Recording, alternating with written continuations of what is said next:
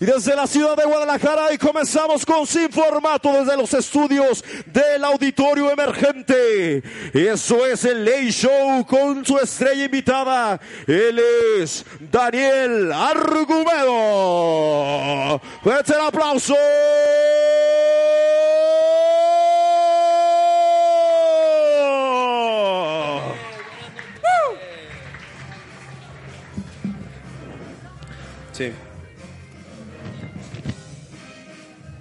Muchísimas gracias. ¿Cómo están? Ea, se siente increíble el ambiente aunque no los veo nada, pero se siente padrísimo cuando entro, antes no me caía aquí. Gracias, bienvenidos a todos los que nos acompañan, de verdad es un placer tenerlos por acá nuevamente. Y este, le digas que no me vieran con mis pantalones rotos, ¿verdad? Hagan de cuenta que no lo vieron.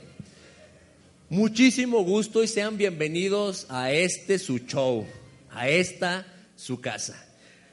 De verdad, hoy estamos de manteles largos.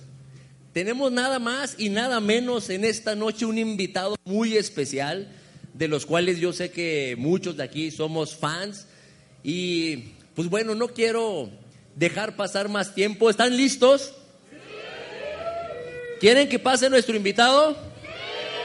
¿Seguros, seguros? A la cuenta de tres lo anunciamos. Y dice...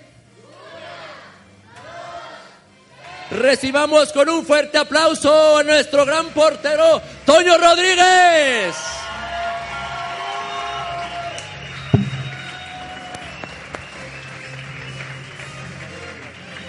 Toma asiento, Toño, por favor. Estás en tu casa. Una instrucción tenía, prender el Eso, foco verde. buenas noches, buenas noches. Toño, qué placer tenerte por acá. No, el honor es mío. Ve toda la gente aplaudiéndote. ¿Eh? Bien dices, pasa- no veo a nadie, pero sí, aplaudir, la- ¿no? se siente, se siente. Eso, que se sienta el ambiente.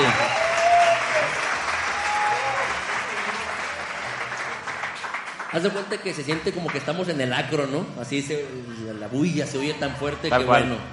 Esperamos que nos, nos, nos aguanten las paredes. Nada más aquí nos saludan a mi mamá. Ah, exactamente. Por aquí, por cierto, tenemos a tu familia, primera fila, familia de Toño. Pónganse de pie, por favor.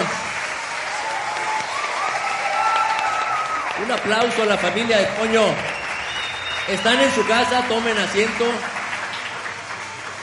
Y pues bueno, mi querido Toño, muchas gracias por estar con nosotros en este show. La verdad es que teníamos una lista muy larga de personas, pero honestamente decidimos que tú estuvieras Pasa el corte. Eh, sí, claro. No, gracias. El honor es mío. La verdad, Sí, no. muchas gracias por permitirme estar aquí. No, un honor de verdad, esta es tu casa.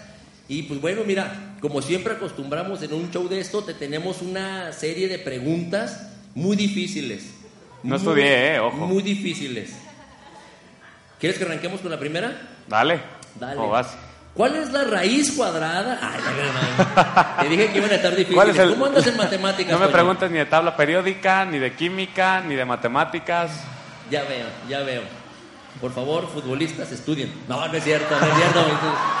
¿Qué pasó, ah? No le digas. Dicen, Tienen tres dicen, años diciéndome lo mismo. ahorita estaba platicando con él y me estaba hablando de una serie de cosas matemáticas que yo ni entendía. Le dije, oye, no, no me vas a poner en ridículo, de eso no vamos a hablar, por favor. La verdad, la verdad de todas las cosas. Vamos a empezar con unas preguntas bien serias. La primera muy facilita. ¿Cuántos años tienes, mi Toño? 27 años. 27 años, 27 Sí. añitos nada más y nada menos, por favor. En mis meros moles. Tu nombre completo, José Antonio Rodríguez Romero. José Antonio Rodríguez Romero. Toño para los compas. Toño para los compas, ahí nomás. Ya entre él y yo nos hablamos de otra manera, pero para los compas, Toño. No es cierto, Toño, somos compas. Toño, el poco tiempo que te he conocido me he dado cuenta que eres demasiado sencillo, ¿eh? Qué increíble y la verdad eso es algo que se aprecia muchísimo. La humildad que llevas en el corazón es algo impresionante, la verdad. No, no, no. Hemos, contrario. hemos conocido otros futbolistas este, y, y, pues, no, no son tan sencillos. Y, y- y eso que juegan en tercera división. ¿eh? Digo, ahí nomás. ¿Dónde naciste, Toño? Aquí en Guadalajara. Aquí mero en Guadalajara. tapatío, brother. 100%. Sí, la torta señor. ahogada en el brazo. ¿Por eso los ojos tapatíos? Ah, ¿qué pasó, no? Toño, cuéntanos cuándo o cómo fue el primer contacto que tú tuviste pues con el fútbol. Bueno, aquí está mi familia que no te va a dejar mentir. Desde los tres años, dos años, siempre tenía una pelota. Me- todas las navidades siempre pedía una pelota, un balón diferente. Y bueno, Pausa. me gustaba. ¿ah? Papás, una, una regalado una bicicleta de perdida, como son gachos. Esa no me llegó. Nomás eso, ah, no te creas. No es cierto. No, Síguenos. este, bueno, desde chiquito tenía pasión. La verdad es que por todos los deportes. La realidad es que mi familia ama, ama los deportes. De hecho, mi abuelo quería que yo fuera beisbolista, jugaba también béisbol y no se me dio. Eh, pero bueno, yo estuve perteneciendo a un equipo de básquetbol, estuve en voleibol, estuve en fútbol y bueno, por ser el deporte que más se mueve en este país, me incliné por el fútbol. Porque la portería, desde que tenía 6, 7 años, eh, yo siempre fui tra- traía algo dentro de mí, mucha garra, que, que me, me exige ser el número uno, ¿no? Que, que quiero más y si no lo he logrado, voy y lo conquisto, ¿no? Y yo me acuerdo, y mi mamá está ahí presente, yo llegué con mamá a los seis años y había un delantero en la escuelita donde yo jugaba eh, que no le podía ganar, que era muy bueno. Y decía, mamá, ¿sabes qué? Me tengo que poner de portero para poder ganarle.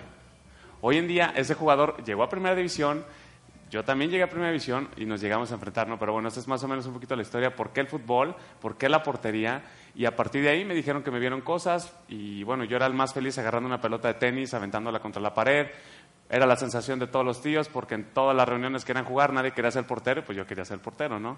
Entonces, dándoles de chico. Increíble. Supiste aprovechar la oportunidad, pero acabas de decir algo bien importante. Efectivamente, en México llevamos en la sangre el fútbol, es el deporte nacional, Sí. como le, como le conocemos. Ser delantero, muchos quieren serlo, por lo tanto, hay muchísimos que se aplican para eso. Ser portero, no todos. Eh, ¿Será que el- o le tienen miedo o no se sienten capaces? Sin embargo, Toño dijo, yo le entro. Sí, hay que estar un poco loco, la verdad. Hay que estar un poco. Yo te Sí, voy a decir, porque- yo, yo tengo un hijo que está bien loquillo.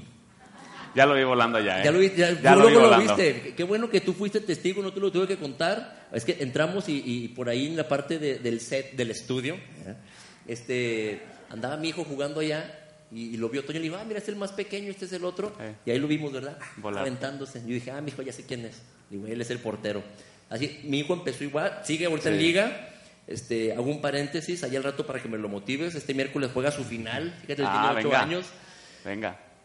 Y él era delantero y era muy bueno, era goleador, pero de repente decidió por ser portero. Ay, pero eso es otra plática, no vamos a... Ahí me pasas tips. Nos Familia, y luego aquí, me sí. pasan tips para ver cómo le hago, ¿no? Perfecto. Mi Toño, quiero que me comentes o nos platiques quién era futbolísticamente hablando tu ídolo en el fútbol. ¿A quién admirabas tú? Tuve dos desde niño. Iker Casillas y Gianluigi Buffon. Órale. Eh, me Eso, encantaba. luego lo se dio sí, por ahí sí, el sí, fan, luego, luego se escuchó, ¿no? Sí, la verdad es que en el tema de la portería eran unos fuera de serie, ¿no? Y a mí me tocó, cuando yo estaba chico y le empecé a agarrar cariño a la portería, cuando ellos estaban en su apogeo, ¿no? Entonces era una delicia ver los partidos de la Champions League con ellos eh, en el arco, ¿no? Y no tenía, en ese entonces no existía el YouTube, en ese entonces no existía que las repeticiones. Entonces yo a la 1.45 cuando empezaban los partidos de la Champions, yo me cerraba mi partido de Champions porque lo- o lo veo ahorita o no lo vi. Y me encantaba, ¿no? Qué increíble. Y entonces, aparte, bueno, eso fue a, la, a la edad de qué años, te, ¿cuántos años tenías cuando... Siete años, ocho años. Siete años, ocho años, cuando ya veías y decías así que Casillas, wow. Sí, sí, O sí. Buffon igual, Mu- wow. Y lo mismo, desde muy chico todavía. Qué, increíble, porque nos acabas de mencionar, eras, evidentemente, si eres un atleta como lo eres actualmente, de alto rendimiento, pues se te facilitan muchos deportes. Por lo regular, a- así pasa. Te lo digo por experiencia. Como puedes ver. No, no, no, no, no, na- na- nada, nada que ver. Este, me han gustado deportes, pero no, no, no he llegado a eso, evidentemente, ¿verdad? Este, lo cual, este, pues e- e- era fácil que te inclinaras por cualquier otro deporte, ¿no? Ya nos explicaste un poquito por qué el fútbol, cuando admiras a alguien, Sí. cuando verdaderamente admiras a alguien, pues como que empiezas a seguir sus pasos poco a poco, ¿no? ¿Tú cómo Claro. ves eso? No, claro, totalmente. Y más cuando uno está chico eh, cuando uno está buscando algún modelo a seguir o buscando llegar a hacer algo, te fijas en una persona que lo esté viviendo, ¿no? Y, y hoy en día creo que eso es algo que yo vivo porque yo fui tocado de cierta manera por ver un lance de un portero, eh, qué guantes utilizaba, qué colores vestía.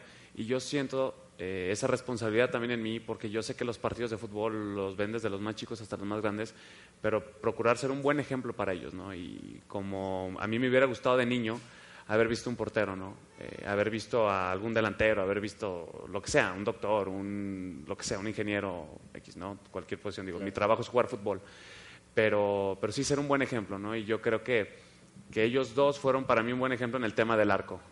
Una pregunta más. ¿Quién era tu equipo favorito? El Chelsea. Cuando, Chelsea. cuando Mourinho era el entrenador, estaba enamorado de ese equipo. Wow. Enamoradísimo, ¿no? Y me, me preguntas ahorita, tengo la alineación en la cabeza, Peter Sech, te digo los cambios, A- a ver. te digo todo, ¿no? Salomón Kalou, Didier No Drogba. es necesario. Pero el Chelsea, o sea, siempre fue el Chelsea. Siempre, siempre, siempre, siempre. Wow, un día vas a llegar a jugar en el Chelsea. Va a estar muy padre. Hay que orar por ello. Uno. Padrísimo. Y seguir entrenando. sí. Si no hubiese sido, digo, ahorita lo eres, eres joven, tienes 27 años, pero si no hubiese sido portero, ¿cómo te hubieras imaginado? ¿O qué otra cosa hubieras querido ser? Híjole, no sé. Eh, Digo, difícil, sé que es difícil porque desde pequeñito siempre lo tuviste en la mente, quisiste Sí. serlo y no tuviste oportunidad Sí, de otra sí. cosa nomás que estuviste enfocado, lo entendemos. sí. Pero a lo mejor seguramente te has puesto alguna de esas veces a pensar cuando, por ejemplo, cuando tu lesión, No, claro. que dijiste, ay, ¿qué, qué, qué voy a hacer? Sí, ¿no? Y esto no es para toda la vida. Y esto no es para toda la vida. Exacto. Pero si no hubiese sido, ¿qué te gustaría haber sido, por ejemplo? Mira, a mí me encantaba desde siempre la televisión, me encantaba hablar, eh, de hecho estaba estudiando comunicación, porque es algo que me gusta mucho, eh, pero yo le doy gracias a Dios que, que me permitiera jugar fútbol, ¿no? Estudié un diplomado, un mini diplomado de, de finanzas y te soy sincero, yo estaba en un auditorio, yo tenía la pluma, yo tenía el papel y a la hora estaba desesperado, ¿no? No, no, no lo llevo en la sangre. Yo en la sangre llevo el estar de dentro del terreno de juego, el estar en la cancha, el estar gritando, el estar moviéndome, el estar lanzándome, sentir que el cuerpo ya no te da más. Eh, yo creo que mi vida tal vez hubiera girado por ahí, en buscar eh, el tema de la comunicación, el tema de la prensa, pero te soy sincero, hoy una vez que, que el fútbol me ha permitido vivir todo esto, eh, primero que nada le doy gracias a Dios y también sé que el día de mañana puede llegar el retiro, va a llegar el retiro, pero quiero estar cerca del campo, ¿no? Qué padre. Pero yo creo que, ¿sabes qué? Se te va a conceder. Si, si te gusta la comunicación. No es más, nos cambiamos aquí ahorita. Está, luego, luego, ¿verdad? Tú me entrevistas a mí. No vas a sacar mucho, pero tú me entrevistas. Que mira cómo se ríe la gente, ¿verdad? Qué Sí, qué bárbaro, qué ambiente, ¿no? Gracias, gracias a todos Sí, ahí sí, por, sí. por la risa. Ahí te va. Te digo que yo creo que lo vas a lograr hacer porque la verdad es que necesitamos y cada vez es más. Hemos visto muchos jugadores, exjugadores, que al terminar sus carreras, pues son llamados a compartir en televisión, a ser comentaristas y pues cada vez y, ahora más necesitamos más más sinceridad y gente más buena y caras nuevas, ¿no? Entonces Sí. digo, ya en muchos años, todavía en muchos años más, este, por allá te vamos a andar viendo. Sí, sí, Vas sí, a ver, me seguro. va a tocar verte. Vamos a cambiar el rol. Ay, ay, ay, nos vamos a cambiar el rol y ya tú me entrevistas a mí. Cuando yo llegue a ser Vete famoso. preparando, ¿eh? Soy filoso. Fácil. Tú me pregúntame. Una pregunta más que tenemos por acá. ¿A qué edad ascendiste a la primera división? Ok. eh, como ser parte del plantel del equipo de Primera División a los 17 años, fue mi primer pretemporada. Mi primer entrenamiento en Primera División fue a los 15. Eh, la verdad es que fui muy bendecido eh, y sigo siendo muy bendecido, eh, porque eso es muy raro en un portero, ¿no? Yo debuté en Veracruz cuando salí a los 18 años, que para un portero es rarísimo, y aquí en Chivas debuté a los 20. Entonces sí, Dios ha sido muy bueno conmigo, desde muy chico estoy en Primera División, Eh, he aprendido bastante, tienes que sacar mucho colmillo, mucha fuerza, y, y bueno, creo que me sirvió mucho para que el día de hoy, eh, como bien dices, ¿no? Para un portero soy alguien joven, pero que he vivido, espero que de todas, ¿no? Oye, empezar desde los 15 a los 27, o sea, no manches. O sea, Dos ya- sí, no, no, no, ya tienes una súper Sí. mega experiencia a pesar de, de tu juventud. Y como dices, yo creo que sí, la verdad, fuiste muy bendecido. Hay muchos que a esa edad Sí. ya andan tirando la toalla, ¿no? Sí, sí, y tú apenas estabas empezando y wow, la verdad es que te felicito. Vamos a ver unas fotografías a continuación. ¿Me pueden poner, por favor, producción, una fotografía aquí en pantalla que quiero que veamos? ¿Sí, sí, tenemos? ¿Algo sucedió? Tuvimos un problema técnico. ¿Me puede pasar, producción, me pueden venir, venir a...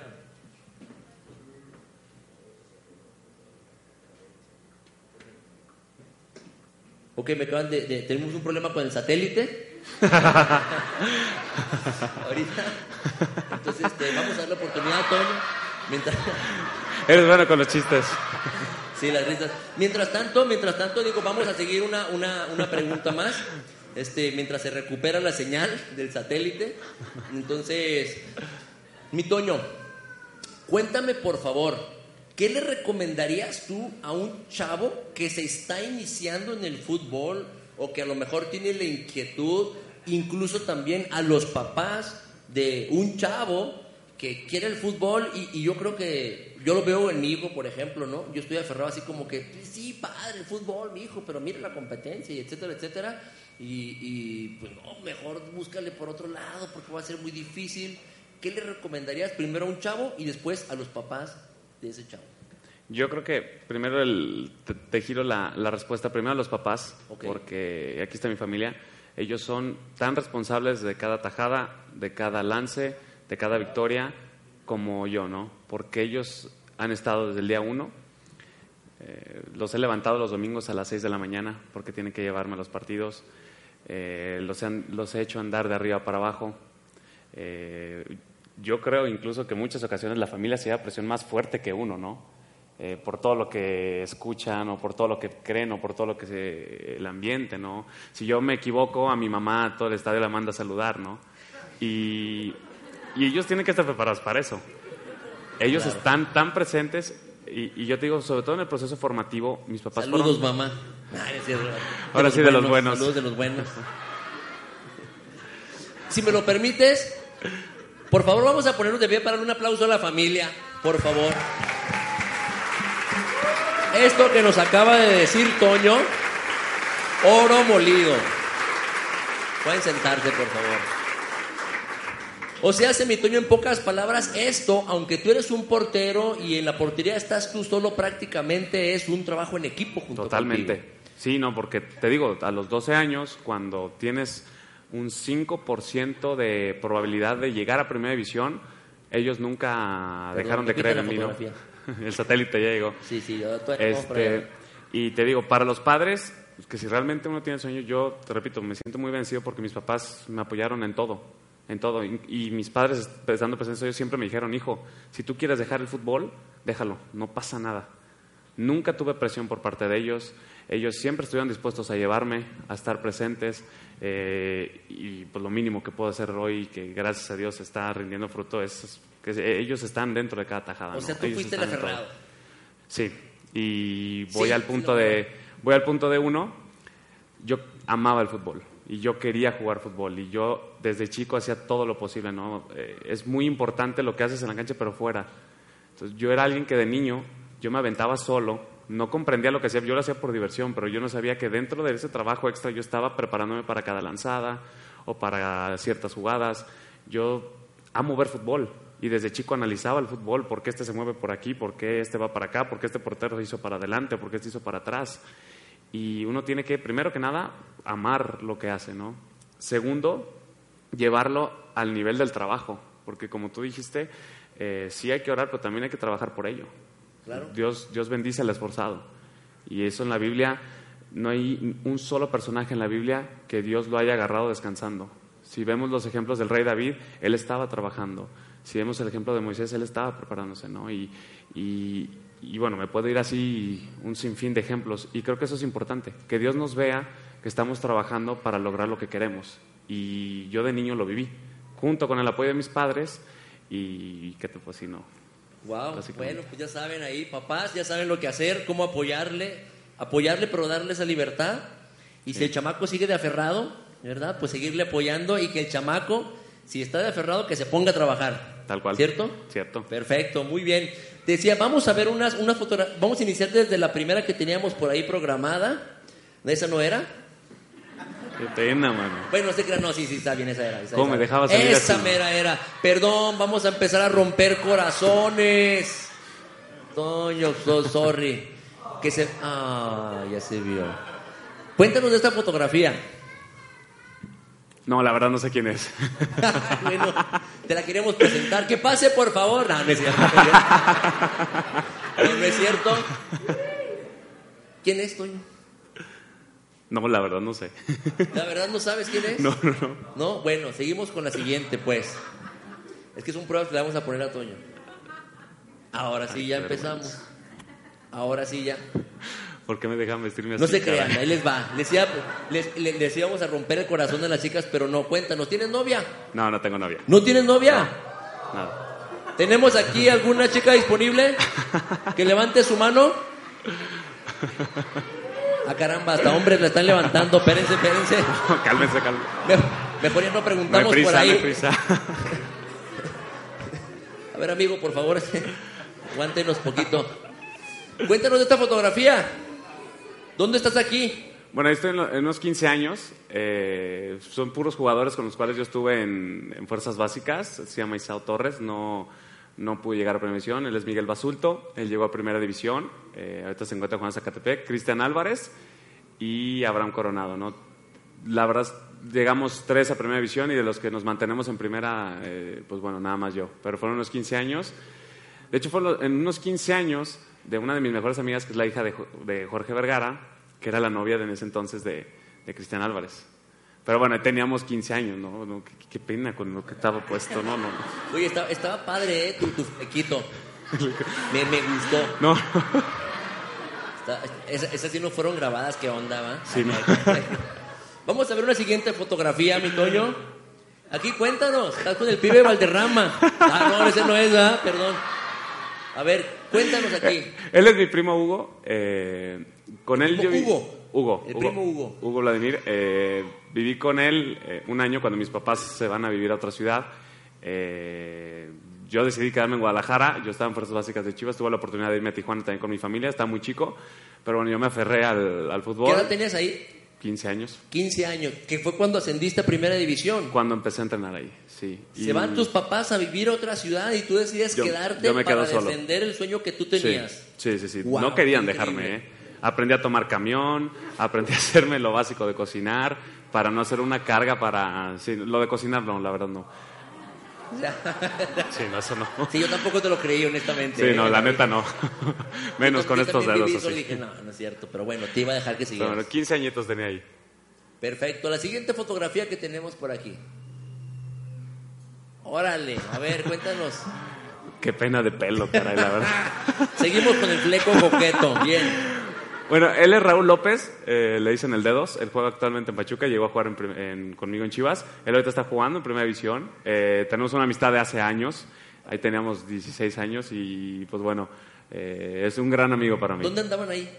Andamos en una fiesta, eh, Pool party. una pool party, una bonita pool party. Aquí en Guadalajara. Sí, sí, sí, aquí en Guadalajara, todo tranquilo, pero sí, qué pena mi pelo, cara. Qué padre, ¿eh? No, no, digo, si, si sigues conservando la guapura, eso, es- eso es bueno.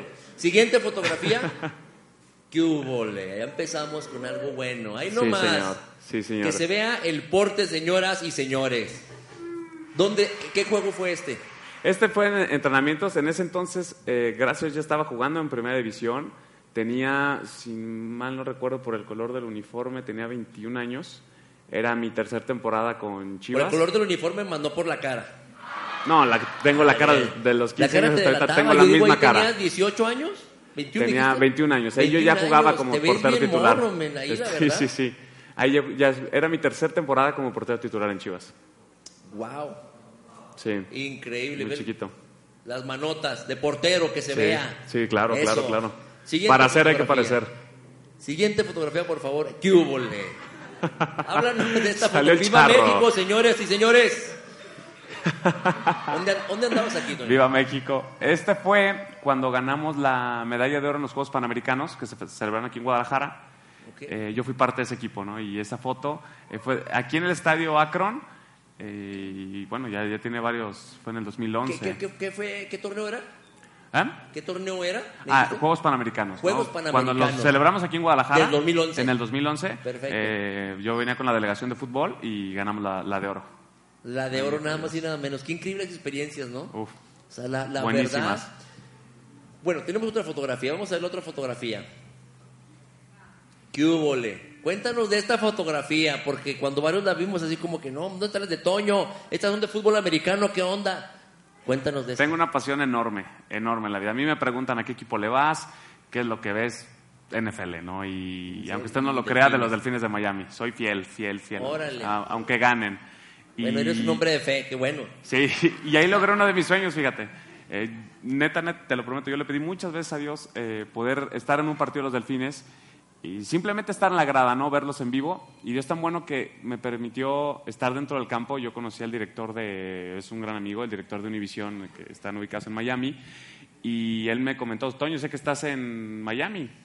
Te voy a preparar algo especial, tú no me preguntes nada, dime el nombre de un acompañante. Eh, iba con mi familia, me llevé a mi papá y nos metieron a todos los rincones de los Miami Dolphins. Fuimos a- al club VIP, estuvimos en el vestidor, estuvimos con las cheerleaders y estuvimos en el, en el terreno de juego, ¿no? O sea, nosotros Las estuvimos... cheerleaders. Ah, no tenía que decir que estabas ahí, va. Yo te gané una bronca la noche. te aguanto en la sala para Y no te nomás iban tu papá y tú. No, yo solo. Ah, ibas tú solo. A ver qué pasó el señor. Venga, pa- por favor, pásate, por, por- pásate para acá, por favor. Pásate para acá. Un aplauso. Bienvenidazo. Dinos la verdad. ¿Ibas solo Toño cuando se fue con las cheerleaders o también ibas tú? No, también iba yo. Eso, eso. Ay, Como hombres, di- discúlpenos por favor, pero como hombres tenemos un código. Entre hombres, independientemente sea papá o sea hijo. Lo que entre hombres sucede, entre hombres se, se queda, queda. ¿cierto, pa? Claro. Un aplauso para el papá. No vamos a seguir preguntando. Pero acá entre nos, ¿estaban guapas? Ok, ya, ahí le dejamos. ¿Qué sentiste? Lo que muchos sentimos, de verdad, cuando Sí. vamos a verte jugar. A nosotros nos toca estar en las gradas, disfrutando el partido, Sí. mientras tú te la estás rompiendo ahí, ¿verdad? Sí. Y nosotros echándote porras, gritando. Este, ahora te tocó estar a ti ahí en las gradas. Sí. ¿Se disfruta igual en las Sí. gradas que adentro del campo? Se sufre más en las gradas. que Eso, yo quería que dijeras eso. Tal cual, te lo, Se te sufre lo más firmo. en las gradas, ¿sí o no? Sí, sí, sí, sí. Tírale, tí, pásala para acá. Ah, Toño, otra vez. Este, padrísimo. Siguiente fotografía, por favor. Cuéntanos de esta fotografía. Bueno, eh, esta fotografía es especial porque él es el kinesiólogo de- del equipo, eh, también se llama Toño, y yo ahí empecé un proceso de rehabilitación que me llevó a, mm, ¿cómo te lo puedo explicar? Lo que llamamos un desierto, a lo que llamamos un tiempo de pausa, un silencio que yo nunca había vivido en el fútbol. Ahí me rompí mi tensor de la fascia lata, es un músculo que, te, que es el principio de, de tu cuádriceps que está conectado a la cadera. Entonces, tu primer movimiento de una pierna, el tensor de la fascia lata es el primer músculo. Digo, no sé de nada de medicina, a lo mejor estoy diciendo eh, cosas que no, pero No, yo eso, te eso entiendo- me Yo te explicaron. entiendo perfectamente. Sí, ¿eh? te vi en los ojos que est- me dijiste que estoy bien. Nada que ver. Tú Entonces, síguele. a mí me dolía hasta caminar. Yo tardé tres, cuatro semanas en poder volver, pero para mí fue un silencio tremendo porque a partir de ahí yo dejé de jugar en Primera División.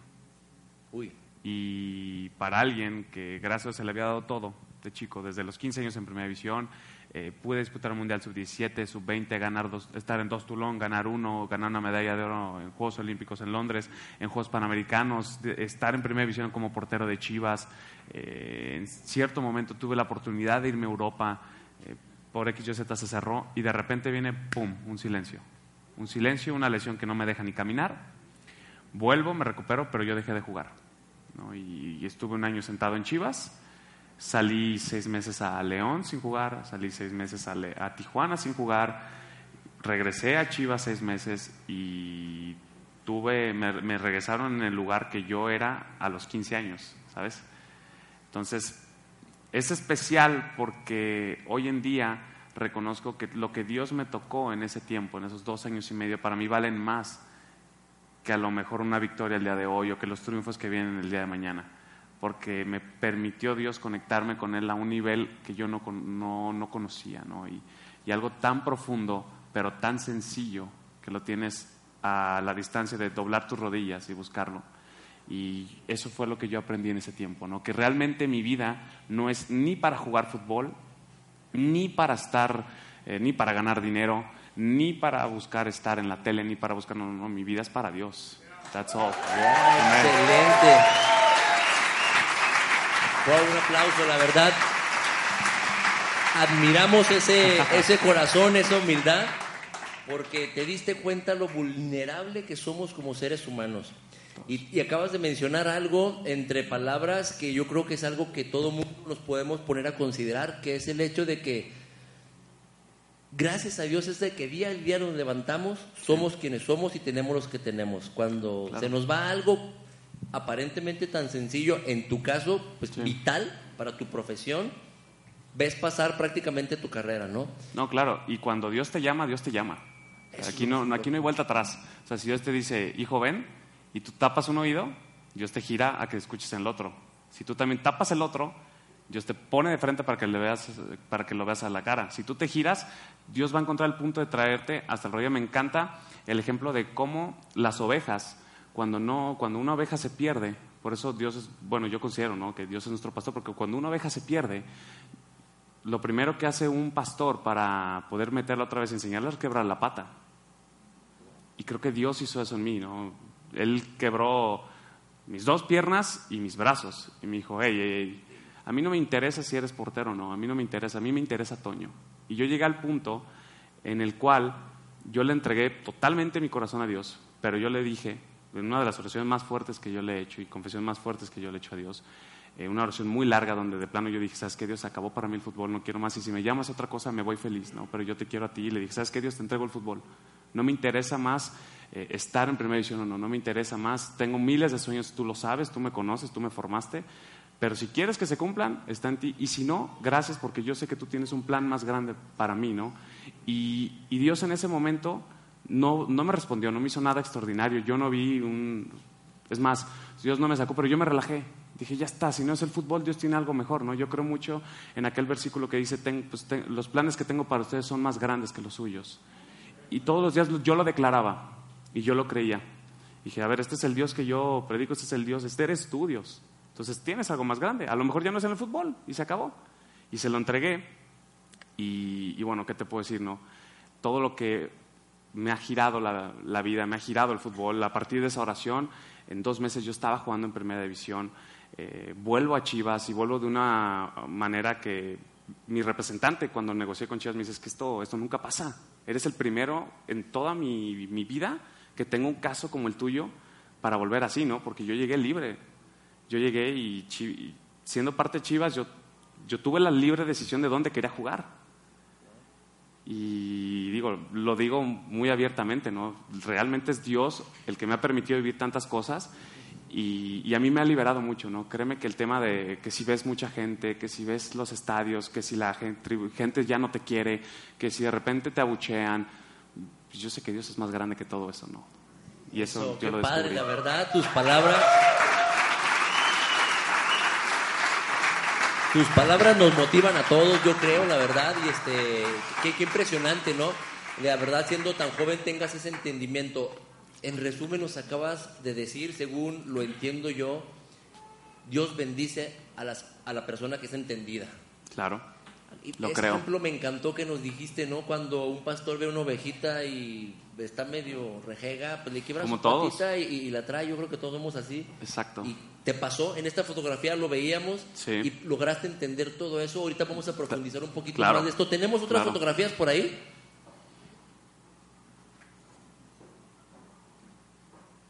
Vaya, aquí tenemos. Cuéntanos de esta fotografía, por favor. Esta fue en las ruinas de Uxmal eh, allá en la Riviera Maya, eh, bueno, con mi familia, mi hermana y mis dos papás, eh, que bueno, pues son el motor el tesoro de tu vida. Exacto. Te vemos que eres 100% familiar. Totalmente. fotografía, por favor. Totalmente. Resérvense de gritar cuñado, por favor, ¿eh? ¿Alguien No, aquí quiere- está el novio presente. Ah, no, ah, por, por eso lo digo, por eso lo digo. Si no se la ven aquí con el No, juega fútbol americano, sabe taclear, ¿eh? Ándeles. Ojo. ¿Alguien le entra? ¿Quién quiere gritar, cuñado? Ahí hay una mano levantada. Que ahí hay Las dos. levantada. Y trae la camisa de Chivas y Listo, cuéntanos. ¿Cómo los nombres de tu familia? José Antonio Rodríguez Barba, María del Rayo Romero Díaz y Ariadna del Rayo Rodríguez Romero. Ariana. Y el tremendo Toño allá. Ari, Eso. Don Toño y Los Toños, Rayito. perfecto. Qué padre, qué bonita familia, de verdad, qué hermosa familia. Siguiente, ¿tenemos otra fotografía o ya no? ¿Sí? ¿Qué hubo? Bueno, soy alguien de mucha familia, amo muchísimo a mi hermana y a toda la familia, entonces, pues bueno, me encanta pasar el tiempo con ellos y si hoy Dios me permite vivir con ellos y estar con ellos, pues lo voy a aprovechar hasta el tiempo que me. Voy a hacer algo, una, una, una pregunta. Familiar 100% Toño, vamos a preguntarle al cuñado, ¿cómo es de cuñado Toño? Ah, es, es increíble, es muy buena onda. ¿Sí? Muy bien. Y aparte le gusta el americano, entonces. Congeniaron bien. Me supo llegar bien. también. Dinos la verdad, ¿es celoso? Sí, sí, es celoso.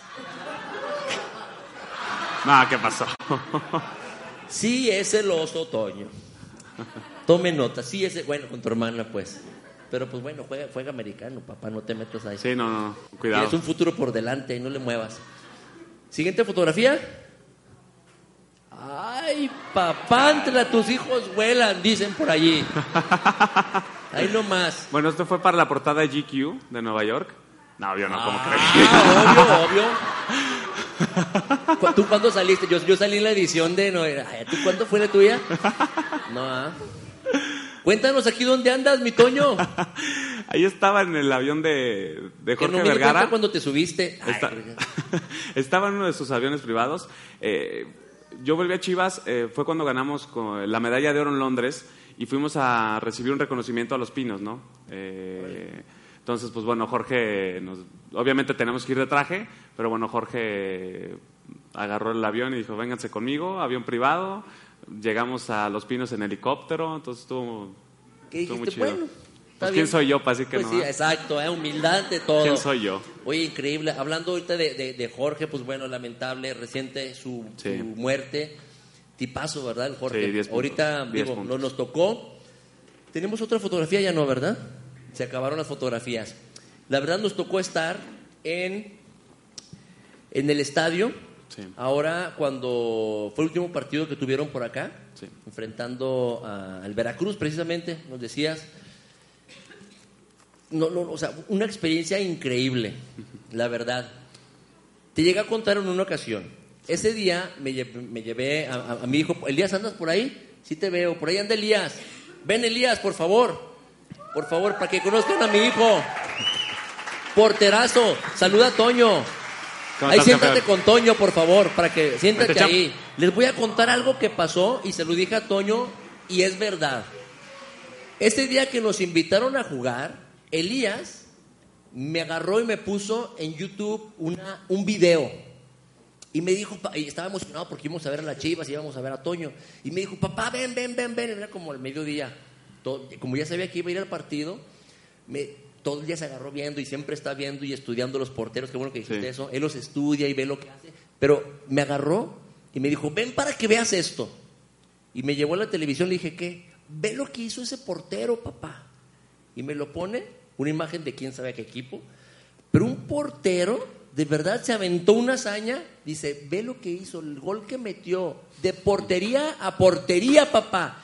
Y me pone un video donde un portero agarra el balón y pum, se lo avienta de portería a portería. ¿Sí o no, Elías? Padrísimo. Y luego nos fuimos al estadio. Y cuéntanos qué, lo, qué fue lo que viste, Elías, en el estadio. El gol de Toño. ¿Y cómo fue el gol de Toño? Portería, portería. ¿Qué hubo? Portería, portería. Un aplauso para Elías. Puedes sentarte, Elías, en tu lugar. Impresionante, mi Toño. Nos tocó verte hacer historia. No sé si tenemos por ahí, tenemos por ahí, no lo tenemos por ahí, pero pueden buscarlo en YouTube. O sea, trending topic. Busquen, nomás póngale Toño Rodríguez y es lo primerísimo que sale. Toño, Toño, Toño, Toño, y no el gol de aquí hasta acá, y ahí va, y ahí va, y corre uno y se va, no, no es posible, no es posible, gol. El estadio reventó ese día. Reventó porque hiciste la hazaña, Toño. Hiciste la hazaña. Vuélvenos, te voy a volver a preguntar lo Sí, que sí, muchos sí. te han preguntado. ¿Cuántos goles llevas en tu historia?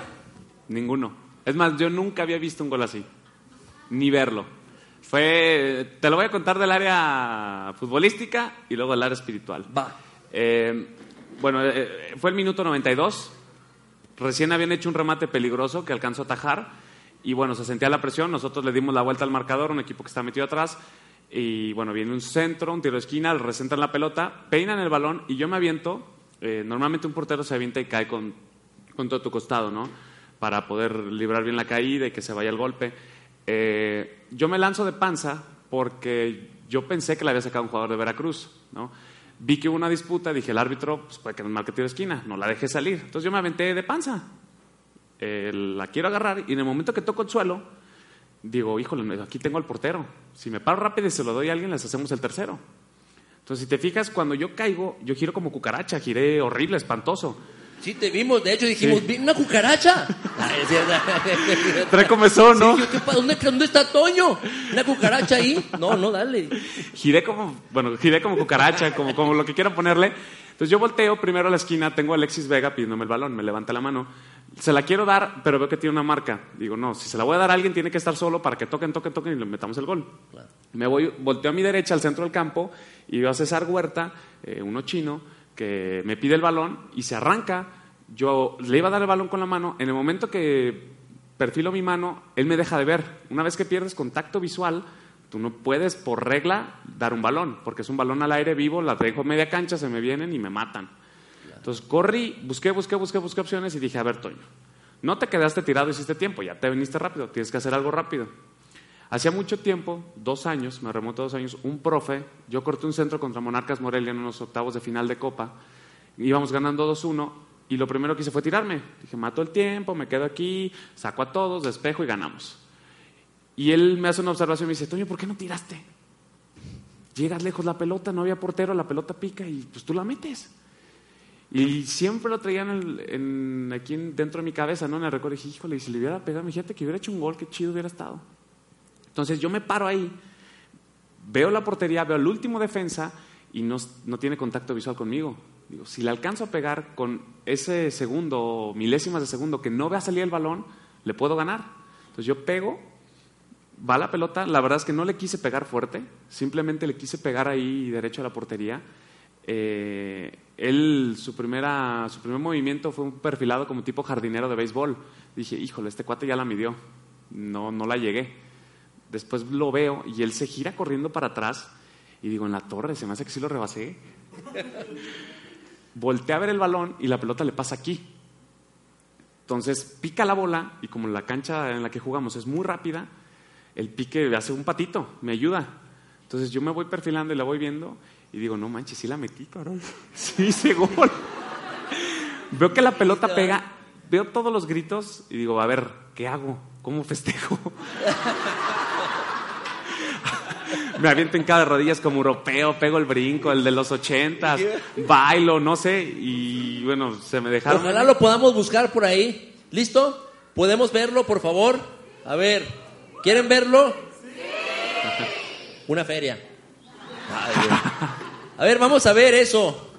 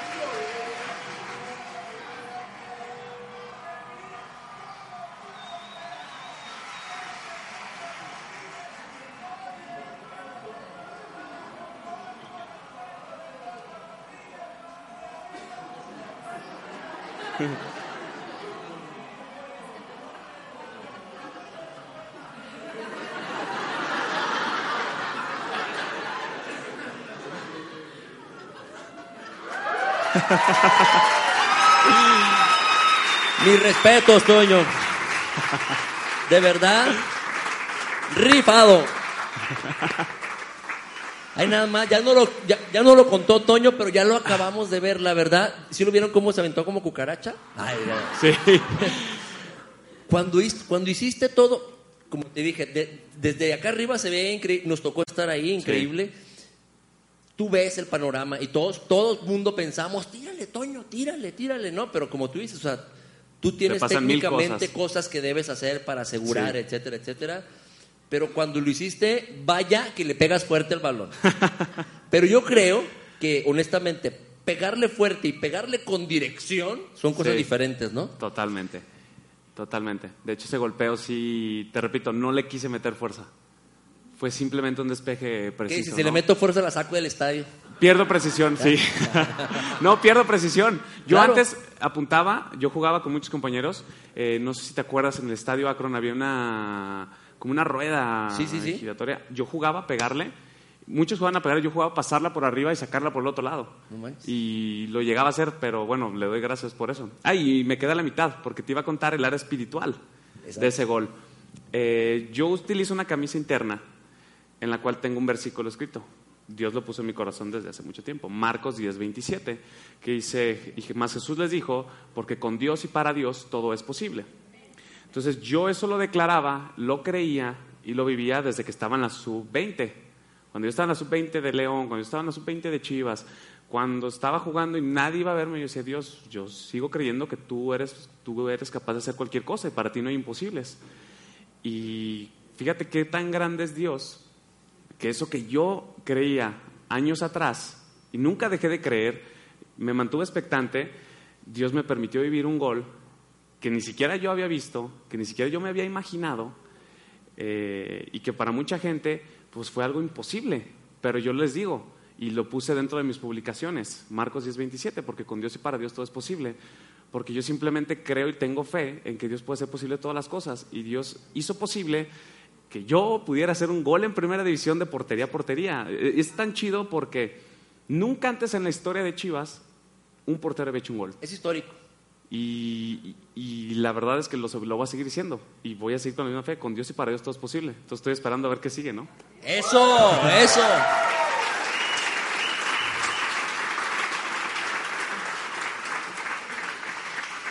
La, la, la verdad, ese, ese gol que me mostró mi hijo era un equipillo X, Zafran, porque de verdad, no, de- de- déjenme les digo, es cierto.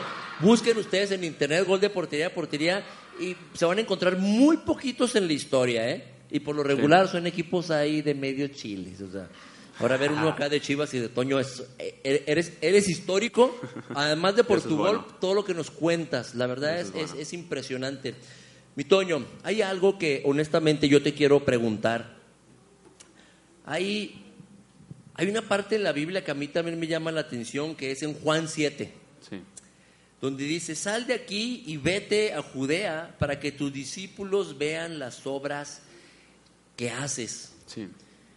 El fútbol de por sí es un deporte donde tienes que estar viajando muchísimo. Sí. Y esto que hoy tú nos compartes respecto a, a tu fe, a tu creencia, yo te quiero preguntar, actualmente, ¿quién es tu verdadero ídolo o tu máster actualmente? No hay duda, Jesucristo. Jesucristo. No hay duda. Totalmente. Deliberadamente te lo pregunté porque te he escuchado en muchas entrevistas decir esto. Lo es. Y, lo seguiré diciendo. Y, lo haces. y este pasaje, que, que es un pasaje que yo sé que tú conoces perfectamente, nos habla de que porque ninguna persona que pretende anunciar esto, pues lo esconde, ¿no? Claro. De aquí en adelante, de aquí en esta entrevista en adelante, a mí me gustaría que tú nos compartieras un poquito al respecto de cómo es que tú llevas, cómo es que combinas tu fe, tu creencia, a este tu máster, a este tu ídolo, a este... Sí. Quiero que nos hables más de él Sí. y de ti, cómo lo llevas a la cancha, además de tu camiseta, y cómo combinas esa parte deportiva con la parte espiritual, con la parte de familia. Cuéntanos de tu fe y cómo la llevas a cabo, por favor.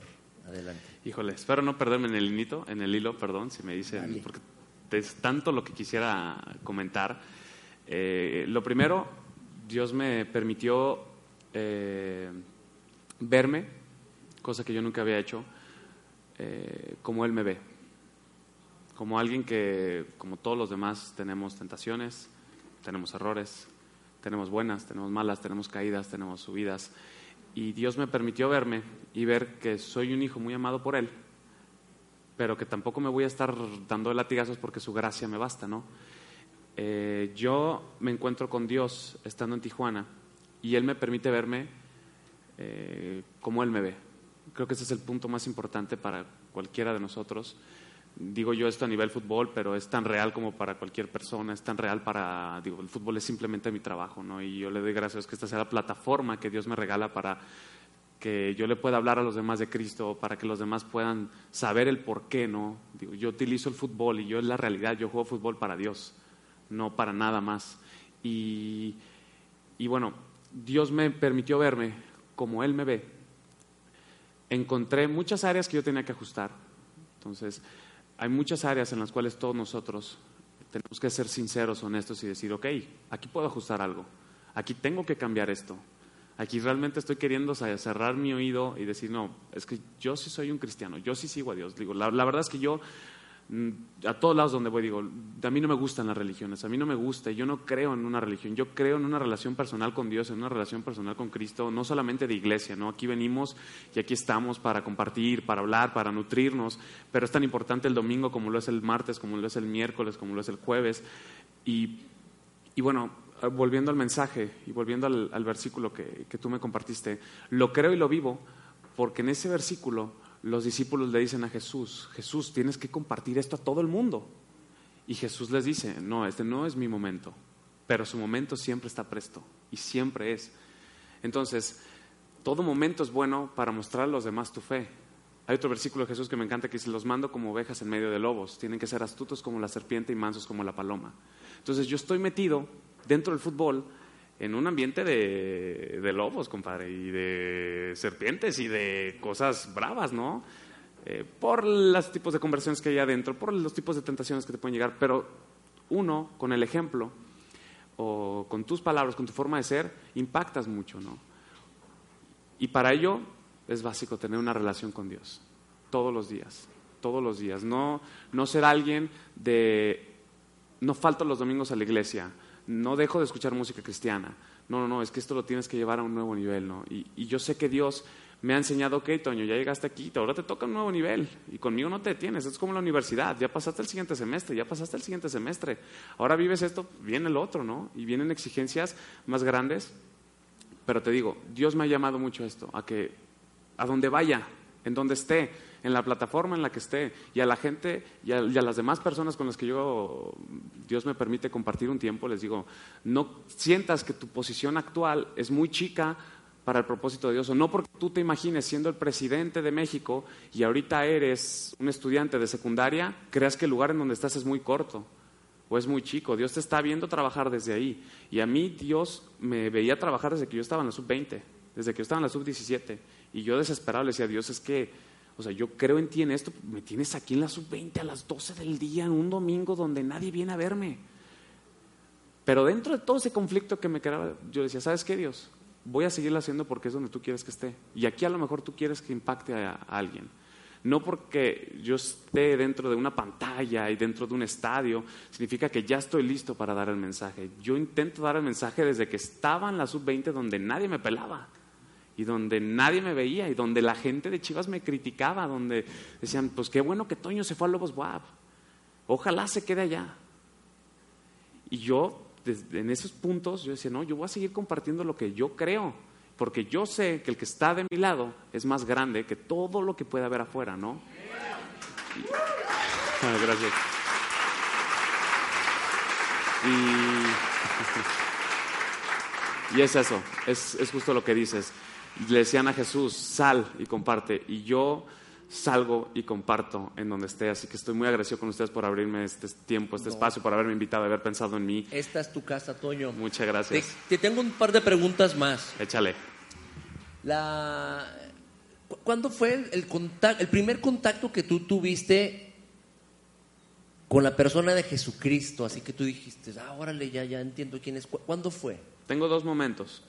Uno cuando fallece mi abuela, eh, porque bueno, yo tenía 13 años, crecimos en un país mayoritariamente católico, entonces uno ves un poquito lo católico, mi mamá y toda la familia de mi madre pues, siempre cristiana, entonces yo iba también al- a, los domingos a la iglesia cristiana, pero bueno, tenía, 12, a- tenía 13 años y, y, bueno, no entendía mucho, ¿no?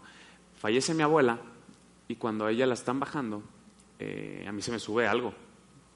Hoy en día lo entiendo, digo, pues es el espíritu que me estaba llamando algo, pero en ese entonces yo sentía un fuego durísimo.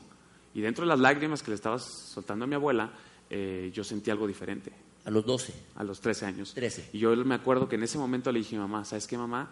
Quiero ser cristiano. Y mamá me regaló un devocional. No lo entendía, pero bueno, yo leía la Biblia y, y no, no entendía, ¿no? Yo leía que Jesús decía, el que tenga oídos, que oiga. Y yo decía, pues no entiendo, estoy escuchando, pero no entiendo. Sí, oigo, ah, Sí, sí oigo, sí oigo, sí leo, pero ¿cómo? Y nunca dejé mi devocional, aunque no lo entendiera. La realidad es que estuve, nunca tuve una vida de iglesia, eh, que, híjole, me hubiera encantado haber vivido una vida de iglesia de joven. Yo me la pasé entre puro futbolista. Y yo me comparaba pues con futbolistas, ¿no? Y, y yo veía las cosas que hacían o la manera en la que vivían y decían, hombre, yo soy el arcángel David, te tengo el cielo ganado. Yo y yo escuchaba predicaciones, pero era lo único que, de lo que me nutría, ¿no? Cuando viene esta lesión, Dios me llama a algo diferente, Dios me llama a dar pasos, ¿no? Y creo que a todos en nuestra vida, eh, tanto cristiana como de, seres humanos, eh, llegas a un límite y te toca subir un nuevo nivel, ¿no? Y Dios en ese entonces me llama a subir un nivel. Me dice, ok, Toño, tú viviste de esta manera, ya no, ya no vas a ser Toñito. Entonces, yo ya quiero que, que nazca Toño.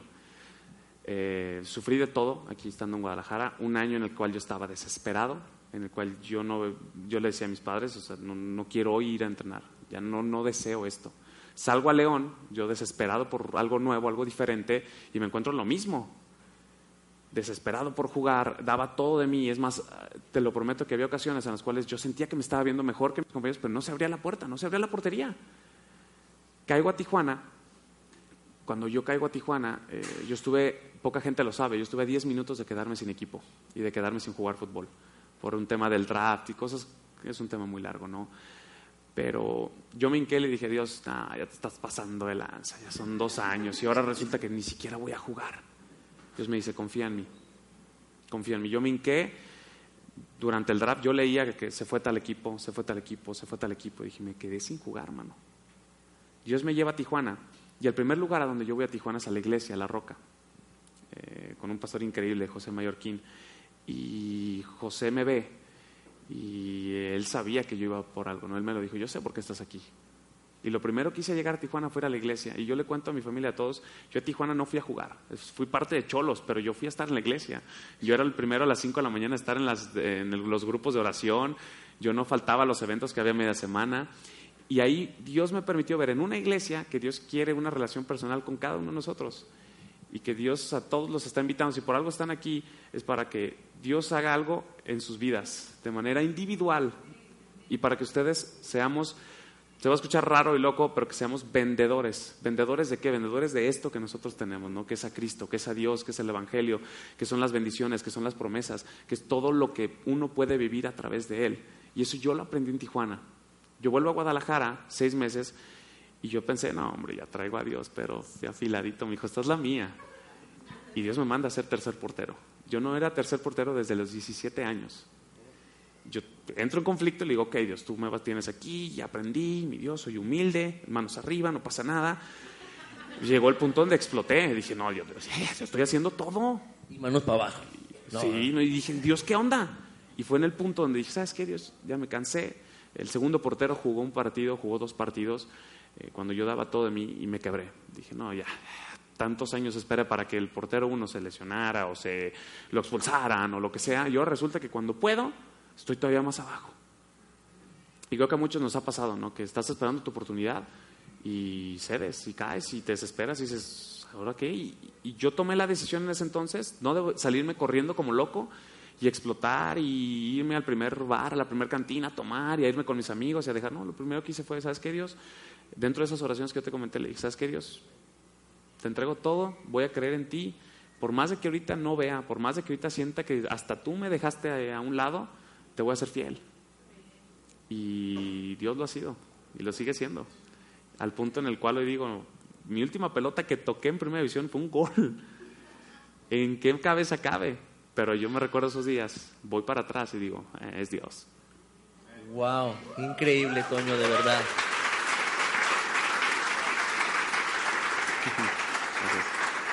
En tu historia es tu único gol. ¿Mandé? En tu historia es el único gol que has metido. Sí. Fíjate, de, de, y nomás de portería, ahí nomás, ¿verdad? De portería a portería. Increíble. Cuéntanos así bien rápido, en dos, tres palabras, cómo ha sido tu vida, cómo, cómo es el Toño antes de Jesús y el Toño después de Jesús en tu vida. Híjole, me la pusiste difícil con dos o tres palabras. También fácil. Es más, con una. ¿te crees? No, dale, dale, las que necesites. Gozo, paz, alegría y dirección. Hoy en día tengo un camino, tengo muy claro y puede, puede, venir un muro, puede venir una barrera, puede venir un tope, puede venir un bache disfrazado de lo que quieras, de crítica de personas, de bucheo, de que me volvieron a mandar a la banca, de que hicieron esto, de que hicieron lo otro. Eh, hoy en día nada me mueve porque sé que estoy firme y deseo mantenerme ahí, no todos los días, eh, porque sé que hay que mantenerse firme todos los días, pero bien anclado en la roca, que es Dios. Amén, qué padre. Por último, te quiero, en cuanto a preguntas, ¿qué le dirías a esa gente que de repente está un poquito desesperada? Como a lo mejor tú lo estuviste en algún momento de tu vida, nos contaste, y tú, a todos, todos hemos pasado por algo así. Por lo que vemos, eres alguien entendido respecto a, a, la vida, has adquirido en poco tiempo realmente, por tu edad, sabiduría también, y esto es increíble, pero ¿qué le dirías a la gente? ¿Qué le recomendarías a gente que todavía tiene un pesar y está dudosa o aún no conoce a Jesucristo o no le ha dado esa oportunidad a Jesucristo en su vida. ¿Qué es lo mejor que te puede pasar? No, no te voy a decir, eh, háganlo desesperadamente y vengan, pero sí es lo mejor que te puede pasar. Hay un ejemplo hoy en día muy, muy chido, no sé si alguien conoce a Kanye West. Yo estoy enamorado de todo lo que ha pasado en torno a él, ¿no? Yo siempre fui amante del hip hop y del rap, y Kanye West era top, ¿no? Para mí. Entonces, el hecho de que ya un artista hip hop o rapero top cante alabanzas para mí fue un sueño, ¿no? Pero, pero es un ejemplo muy bueno de cómo alguien, incluso que lo tuvo todo, cuando cae Cristo dice, híjole, yo no conocía esto. Y, y yo creo que eso es importante, que conozcan, porque dentro de nuestros silencios y dentro de la introspección que se hace uno como persona, uno nunca va a dejar de llegar a la almohada y vas a acostarte en tu tiempo y nunca vas a dejar de tener tu tiempo y no te puedes esconder a lo que estás viviendo, a una realidad. Y yo creo que todos los vacíos que alguien que no conoce a Cristo, Cristo los llena. Cristo los llena. Soy firmemente creyente de eso, ¿no? De que no hay un momento en el que te sientas solo, que te sientas eh, abandonado cuando tienes a Cristo. Porque sabes que se te puede estar cayendo, que puede estar eh, allá afuera la tormenta, o que puedes tenerla incluso aquí adentro, que te pones el paraguas y te sigue cayendo la lluvia. Cristo está ahí y eso te hace entrar en paz, ¿no? Eso no, no, lo compra nada, no lo compra un partido en primera división, no lo compra un gol, no lo compra nada, ¿no? Porque estas cosas pasan, pero en el día a día no hay nada como tener la llenura de Cristo, ¿no? Y a todos aquellos que ya son cristianos, pero son muy avanzados o van empezando en el camino, eh, yo me aferré mucho a las promesas de Dios. Y fra, eh, versículo que viera, eh, promesa que viera de Dios, yo me la recordaba, recordaba, recordaba, recordaba y la oraba. yo, gracias Dios porque tú me haces cabeza y no cola. Todas las veces que yo entro a un terreno de juego, yo lo tengo escrito también en mis espinilleras. Eh, gracias Dios porque tú me haces tan seguro como un muro invisible de bronce, como una columna de hierro. Pelearán contra ti, pero no te podrán vencer porque estoy contigo. Todos los días lo digo, todas las veces que entro al terreno de juego, en cada partido, aunque un ejército acampe contra mí, yo veo los estadios llenos cuando estamos de visita, me están abuchando, me están gritando, aunque un ejército acampe contra mí, no temerá mi corazón. Y eso eh, lo ves reflejado. ¿no? Yo declaraba Marcos 10:27 cuando estaba en la sub-20 y Dios lo, lo, que yo veía espiritualmente hace dos años, hoy es visible para todos en sus ojos naturales, conozcan de Dios o no conozcan de Dios. Porque ese gol Dios lo hizo posible, ¿sabes? Y está muy chido cuando algo que tú ves espiritualmente, cuando tú te aferras a una promesa, cuando tú te aferras a un versículo, cuando los demás incluso no conocen a Cristo, lo ven y no tienen argumento para decir, híjole, es que no fue Dios. Porque hoy en día me dicen, ¿cómo es posible que hiciste un gol? Y les digo, pues es Dios, compadre, no hay de otra. Entonces, creo que va por ahí. Wow, increíble la verdad. El mensaje es claro y es muy directo. Creo que todos lo hemos escuchado. Tú tienes la maravillosa oportunidad hoy de decidir invitar a Jesús a tu vida. Lo estamos viendo de una manera clarísima en tu vida, Toño. Gracias por compartirlo de esa manera. De verdad, si tú tienes hoy esa pequeña inquietud, déjalo entrar a tu vida a Jesucristo y yo sé que Él va a empezar a cambiar, como este claro ejemplo que tenemos aquí con nosotros, como seguramente a alguien que tienes enseguida le ha sucedido, como me ha sucedido a mí, entra Dios a tu vida y revoluciona todo y lo convierte para bien. Y sobre todo te da esa seguridad que tú nos acabas de compartir Sí. hoy, ¿no? De saber de que pase lo que pase, tienes alguien que te respalda, tienes alguien que está contigo por el resto de tus días. Y lo más chido que esto es eterno, más chido aún. Eso. Amén. Bueno, habiendo dicho esto, nada más tres preguntas para cerrar, mi Toño. La primera, muy serias preguntas. Somos serios. Por favor, dime cómo te gustan las mujeres. Hombre, como Pedrito Fernández, alta chaparras bajas. de- Ah, de todas, como la canción. La chiquitita No, el punto número uno. Ah, ¿no? Punto número uno que, que yo me fijo en una mujer es que ame a Dios. Ya, Que de ahí en fuera ya ve lo demás. Ya vamos ajustando. Anoten, chicas. la verdad, la verdad. Muy bien.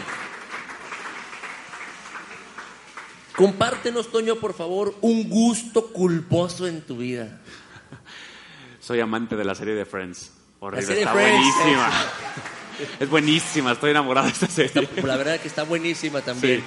La verdad es que está muy padre. Y por último, aparte del corazón y del interior de una mujer cuando la volteas a ver físicamente, ¿qué es lo primero que le ves a una mujer cuando pasa enfrente de ti? La cara. La cara, eso. La cara, Claro cara que bonita, sí. sí. Como todo buen hombre, Sí, sí, sí. Nunca dirá la verdad. Ah, verdad. Siempre manteniéndose en sobre la línea, ¿verdad? No voy a hacer claro, que se saque ¿qué van para atrás y meta gol solito. Muy bien, mi Toño, bien respondido. Por ahí tenemos un balón. Voy a pedir que me pasen un balón. por- Vamos a hacer algo, mi Toño. Un Sí. balón que me alcancen, por favor. No, tenemos varios. No, ahorita tenemos uno nada más. Pa... Aviéntasela. Es más, unas dominadas de que. Por ahí, en sus lugares, vamos a hacer una rifa, mi Toño. Va, juegue. Vamos a regalar este balón a nuestros visitantes y por ahí en sus lugares, chequen abajo. Si están abajo, ¿verdad, chicos? Abajo de su asiento hay tres boletos, solamente tres boletos, es decir, solamente tres personas tienen boleto. Pasen por favor los que tengan o hayan encontrado ese boleto, por aquí salió uno. Adelante, Si por pasa al favor. frente. Ahí tenemos, eso. Fuerte el aplauso para nuestro participante. Aquí tenemos, ven, ven para acá, póntelo ahí. Saluda al Toño. ¿Alguien más? no, no. ¿Alguien más? ¿Alguien más sacó boleto? Ahí tenemos el segundo boleto. Pásate, por favor. ¿Tenemos otro boleto por ahí? ¿Está del otro ¿Cómo lado? Acá tenemos el otro boleto. Padrísimo. Bueno. Vamos a hacer algo.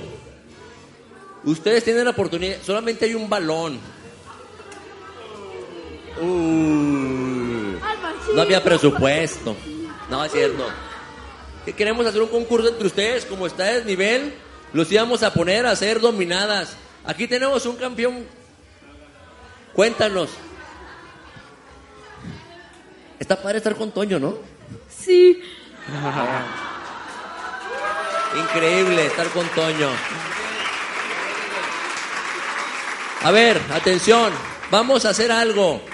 ¿Ustedes qué opinan, chicos? Vamos a hacer un concurso para ver quién se lleva el balón. Negativo. Yo se lo cedo. ¿Tú qué dices? Un aplauso, por favor, a estos chicos. Mi Toño, pasen por favor a su asiento. ¿Cómo te Por favor, mi Toño, ¿Cómo te llamas? hazme el favor de firmarle su balón. A ver, tu, tu- tu nombre, tu nombre, tu nombre, tu nombre. Tu nombre, por favor. Carlos. Un aplauso para Carlos.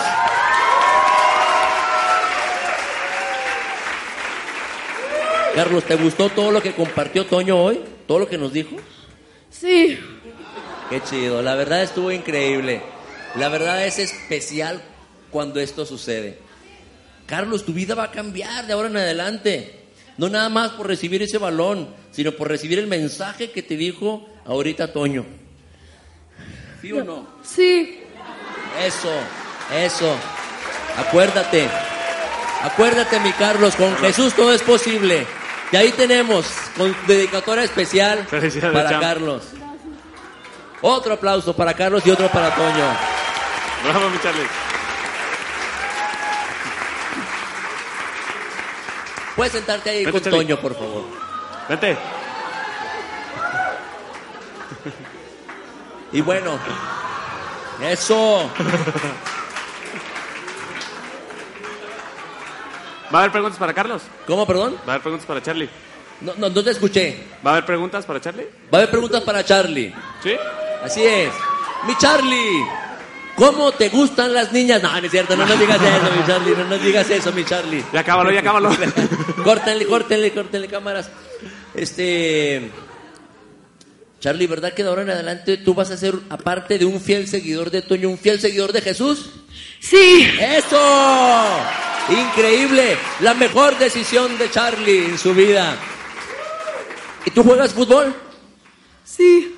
Eso. ¿De qué posición juegas? Defensa. Eso, hay que darle con todo. ¿eh? Los- hay que defender portería, ¿sí o no, Toño? Sí.